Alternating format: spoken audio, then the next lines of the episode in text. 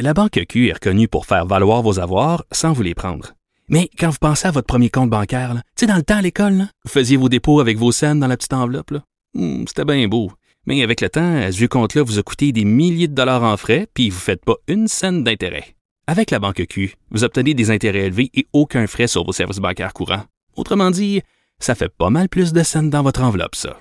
Banque Q. Faites valoir vos avoirs. Visitez banqueq.ca pour en savoir plus.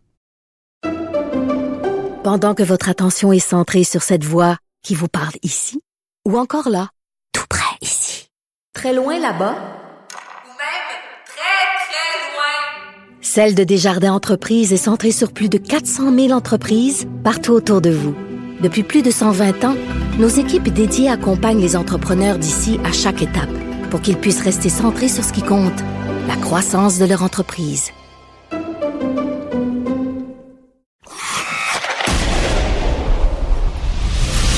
Jean-François Barry. Avantage numérique. Cube Radio. Bienvenue tout le monde à Avantage numérique. Vous êtes des sportifs, vous êtes des amateurs de sport. C'est Jean-François Barry qui vous accompagne à travers votre magazine sportif qui traite de l'actualité de la semaine, mais aussi de plusieurs sujets intemporels, toujours dans le monde du sport. Jean-François Barry. Avantage numérique. Cube Radio. Cette semaine, l'équipe Canada Junior a invité 47 joueurs à son camp de sélection en vue des prochains cana- championnats de hockey junior, sur lequel il va y avoir euh, beaucoup d'attention cette année, étant donné que la Ligue nationale de hockey ne joue pas. On va avoir euh, beaucoup de, temps pour regarder nos, euh, nos représentants ici au Canada. Et l'entraîneur-chef, c'est André Tourigny. Entraîneur de l'année au niveau junior à travers le Canada. Il nous fait l'honneur euh, de nous donner une entrevue aujourd'hui. Bonjour, Monsieur Tourigny. Bonjour, ça va bien? Ça va très bien. Tu permets que je t'appelle André? Absolument. And- Ça va bien? Ben oui, And- François? ça va très bien. Là, j'ai vu aujourd'hui en faisant ma recherche, t'es un gars de Nicolette. Je savais pas ça, moi aussi. Ah ouais? Ben oui. Ah c'est un gars de Nicolette. C'est un gars de Sainte-Monique de Nicolette. Ben arrête donc, moi avec.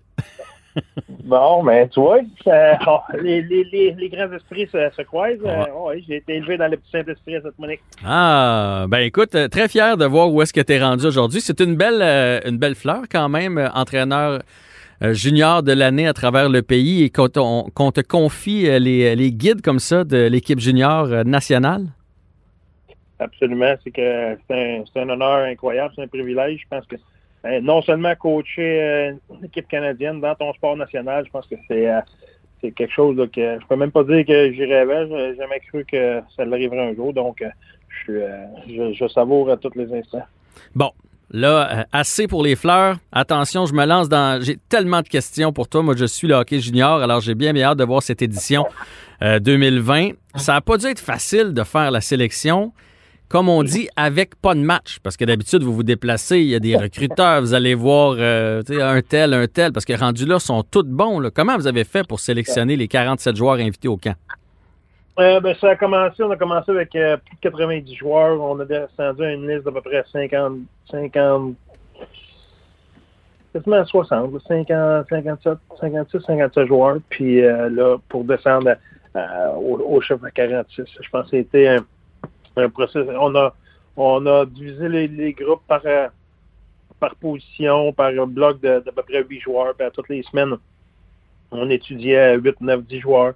Puis euh, on se rencontrait la semaine suivante, on parlait de ces, ces gars-là. Bon, là, on avait un autre bloc la, la semaine suivante, on les classait. On s'assurait. La, la première évaluation qu'on a faite, la première fois qu'on a fait le tour, c'était vraiment pour euh, voir le, le- le talent brut de chaque Mhm. joueur. Euh, on essayait d'avoir le plus de talent possible. Ensuite de ça, quand on a recommencé la deuxième ronde, si tu veux, de, là, on allait plus dans le spécifique, dans les rôles, dans, dans la façon qu'on on, on veut jouer, puis dans, les gars qui ont les meilleures habitudes, des choses comme ça. Donc, on a fait une évaluation un petit peu en deux temps. Puis euh, c'est de là, là, je dirais que dans les dernières semaines, là, on a beaucoup de beaucoup de pourparlers. Là, parce que les derniers coupeurs, que ce soit Pee-Wee 2B, Pee-Wee B, euh, Atome A ou Ligue nationale ou l'équipe Canada, c'est toujours difficile. Si tu regardes les- les- les- l'équipe olympique canadienne, là, tu- les oui. derniers coupeurs sont excessivement difficiles. Ça, ça peut aller dans un sens comme dans l'autre. Ça, ça va avec des préférences. Euh, Le talent d'un bord ou de l'autre, c'est- la même chose. Donc, euh, C'était un processus qui était très enrichissant parce que ça nous a appris, tous les coachs, à connaître tous les joueurs euh, disponibles. Mhm. Puis vraiment avoir une bonne, bonne connaissance du bassin joueur. Mais c'était un processus quand même difficile.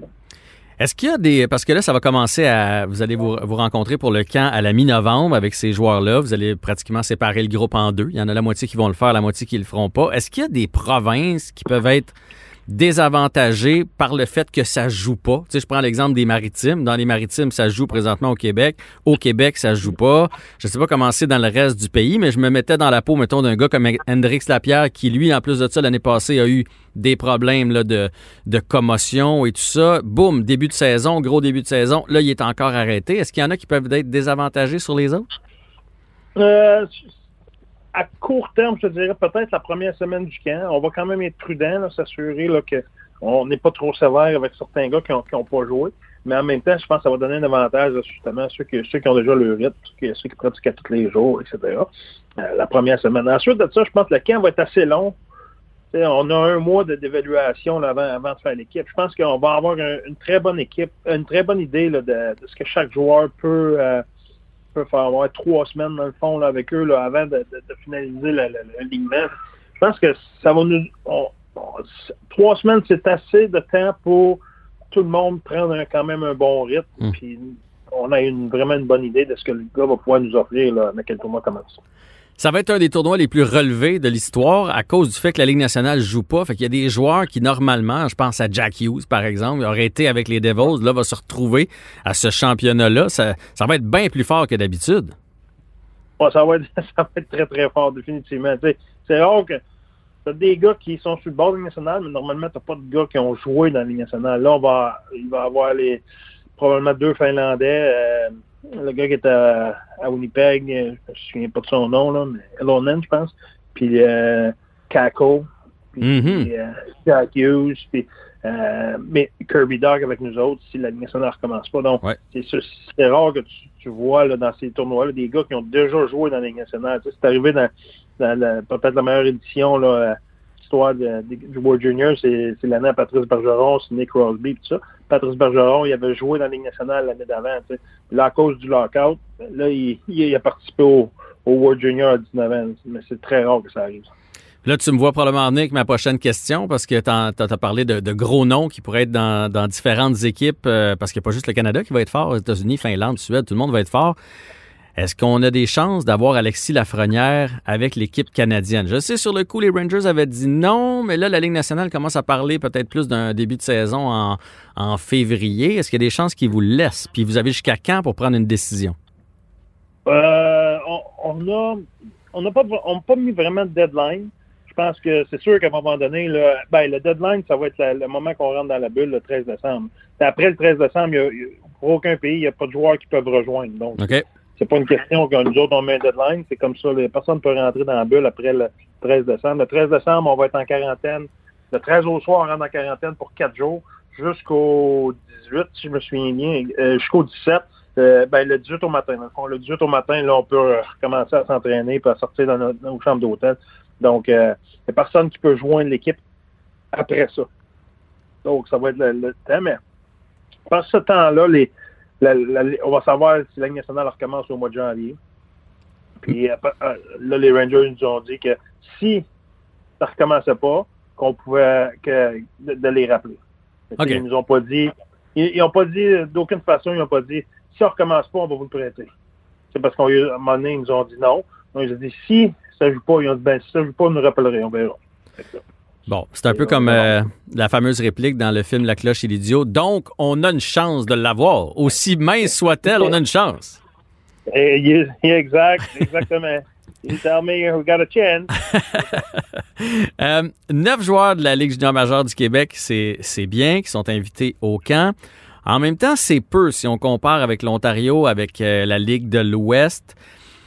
Qu'est-ce qu'on fait de mal? Est-ce que la Ligue est un peu moins forte? C'est cyclique? Qu'est-ce qui, qu'est-ce qui fait rien de accroche? mal. Voilà d'une façon différente. Il y a, 100 il y a 80, je pense c'est 85 000 joueurs au Québec.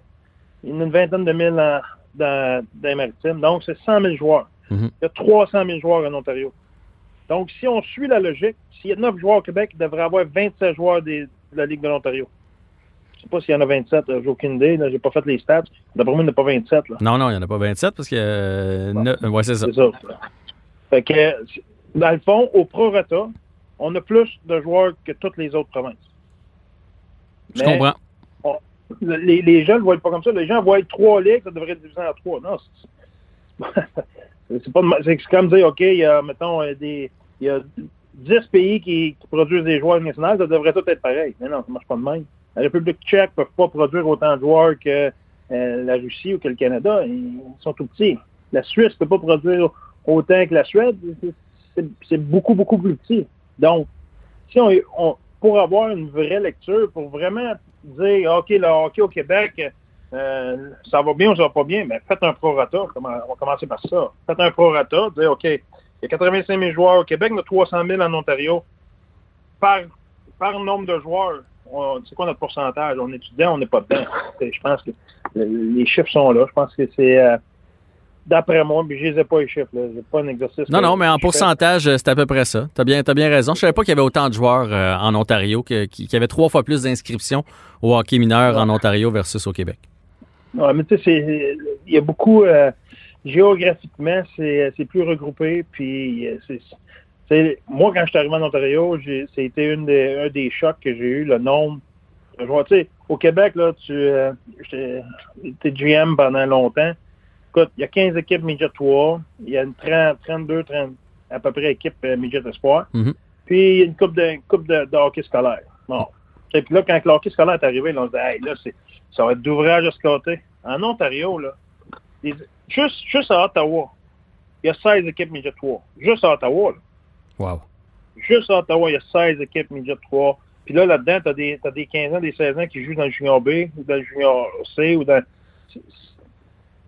Il y a autant de clubs Junior A ici à Ottawa que dans tout le Québec. Donc, ça vous donne une idée. Si on commence à se promener, là, quand tu vas dans le coin de Belleville, là, tu vas à Toronto, dans le coin d'Oshawa, puis là, tu vas de l'autre bord de Toronto, à Mississauga, Oakville. Il y en a, là. Moi, moi, dans ma tête, c'était tellement clair, la Ligue de hockey, la, la Ligue de hockey Midget 3 au Québec, c'était facile à scorer, puis les joueurs se comparent. Là, c'est pas ça, là. C'est, il y a tellement de ligues Midget 3, de clubs Midget 3. De faire le scouting en Ontario, c'est, c'est comme la Ligue nationale, dans le sens que la Ligue nationale, vous faites scouter en Suède, en Finlande, Mhm. en Russie, en République tchèque, en- aux États-Unis, dans les high school, dans les collèges, euh, dans les trois ligues canadiennes, dans le junior C'est, c'est un puzzle. C'est la même chose en Ontario parce qu'il y a tellement de joueurs que ça, ça rend, ça complique les choses. C'est le fun que tu nous expliques ça, parce que depuis le repêchage, on, on chiale beaucoup sur le système euh, québécois, la Ligue junior majeure du Québec et tout ça, fait que ça remet les choses en perspective, je trouve. C'est, c'est, euh, un, c'est pas une vision que j'avais avant, avant, avant d'avoir la chance de, de traverser, si tu veux. Mais là, en voyant tout ça, là, ça, ça, ça me, ça me donne une meilleure perspective. là. Je veux te parler de deux joueurs. Je veux te parler de, de Xavier Simoneau. Moi, j'étais tellement content pour lui quand j'ai vu hier qu'il était invité au, camp. C'est un, c'est un petit joueur qui, finit par dominer à chaque fois qu'il passe dans une équipe. Euh, malheureusement, n'est jamais repêché quand c'est son tour. Comment ça se fait que vous y avez fait une place, vous autres? Ben, il y a- deux choses. La Ligue nationale, quand tu repêches la Ligue nationale, tu repêches pour qu'est-ce qui va arriver dans 4 ans, 5 ans, 6 ans. Donc, faut que tu vois la, la, pro- la, la- la progression ou le, comme on dit, le upside, le, gars et sa grandeur. son- c'est- Des fois, un gars qui est pas fort physiquement à 17-18 ans, tu te dis, lui, quand il va filer up, quand il va prendre la force physique, il va devenir beaucoup plus puissant. Puis là, tu- là tu peux projeter de, hey, lui, il y a beaucoup de place à amélioration. Dans- Ouais. Dans, dans- dans le cas de certains joueurs, c'est l'inverse. Ils sont déjà forts physiquement, ils sont déjà à maturité. Là, tu regardes, il sais, il n'y a pas beaucoup de beaucoup de pas beaucoup de place à amélioration là, dans, dans son cas. Donc, euh, Xavier, c'est un gars que il- y, a, il y a tellement d'intangibles dans sa game, de la façon qu'il joue, de la façon qu'il compétitionne, puis de la façon qu'il voit la game, puis de la façon qu'il a un impact. Il y a eu beaucoup de joueurs comme ça qu'aujourd'hui, les, les gens qui suivent pas, euh, qui n'ont jamais fait de scouting, c'est facile à juger. Mais des Yannick Gourde, puis des, Boiry Boulet, puis Jonathan Audi Marcheseau, des Philippe, euh, des euh, Antoine Roussel, etc. Il y, a- il y en a à toutes les. Puis là, ça, on parle des Québécois, mais il y en a dans, dans toutes les autres provinces. Mhm. Sais, l'autre fois, ils ont sorti euh, une statistique qui était sur le site national. Les, le pourcentage par ronde des joueurs. le pourcentage, c'est première ronde, le plus de joueurs qui jouent dans la Ligue nationale, deuxième ronde, et ensuite de ça, la troisième source, c'est les joueurs non draftés. C'est pas les gars qui sortent en troisième ronde, pas les gars qui sortent en quatrième ronde, cinquième ronde, sixième ronde, septième ronde. C'est les joueurs non draftés. Donc, tu as plus de chances d'avoir un joueur non drafté qui fasse son équipe que ton choix de troisième ronde fasse l'équipe. Ouais, j'ai vu ce, sondage-là, sont ça en dit long quand même, hein. Faut pas se décourager. Puis comme quoi le, le hockey est un sport à développement tardif, comme on dit. Ex- Exactement ça. Tu sais, à, à 17, 18 ans, t'es pas, euh, pas à ta pleine maturité. Puis, tu sais, le- le- tu peux avoir beaucoup de talent, mais est-ce que tu vas avoir la passion pour vraiment te dédier à ton sport, puis vraiment que ça devienne ta priorité dans ta vie, puis que tu, tu fasses tous les efforts nécessaires pour améliorer tes faiblesses. Et les- Sidney Crosby, à tous les étés, il, il a fait des, des efforts, puis il a vraiment travaillé fort à améliorer des facettes de sa game. Est-ce que toi, qui est un, pas un Sidney Crosby, es-tu prêt à faire ça? Hmm. Si toi, tu pas prêt à le faire, il y en a peut-être un autre qui est à côté de toi, que présentement, il est 5, 10, 15 moins bon que toi, mais dans 5 ans, il va être meilleur que toi. J'ai une dernière question sur euh, Caden Gooley. Euh, évidemment, à Montréal, on va le suivre avec beaucoup d'intérêt. Choix de première, premier tour du Canadien cette année. Qu'est-ce que tu peux nous dire sur lui? Excellent patineur, gros bonhomme. Bon hockey sense, qui bouge bien la rondelle.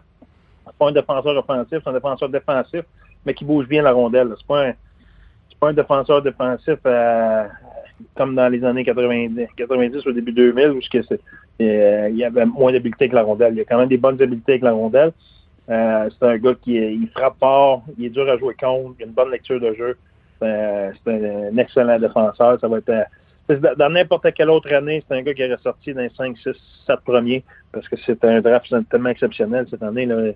Même à- à 16, là, pour moi, Goulet, c'est un, un excellent choix. Pour moi, j'avais cette année, j'étais choyé parce que j'ai vu euh, tous les prospects plusieurs, plusieurs, plusieurs fois à cause de mes implications euh, dans le national, que ce soit Raymond, Holtz, tous les Canadiens, bien entendu. Euh, euh, mon Askarov au championnat mondial junior, Lindell, Lindell euh, avec la Finlande, Jarvis avec le Canada.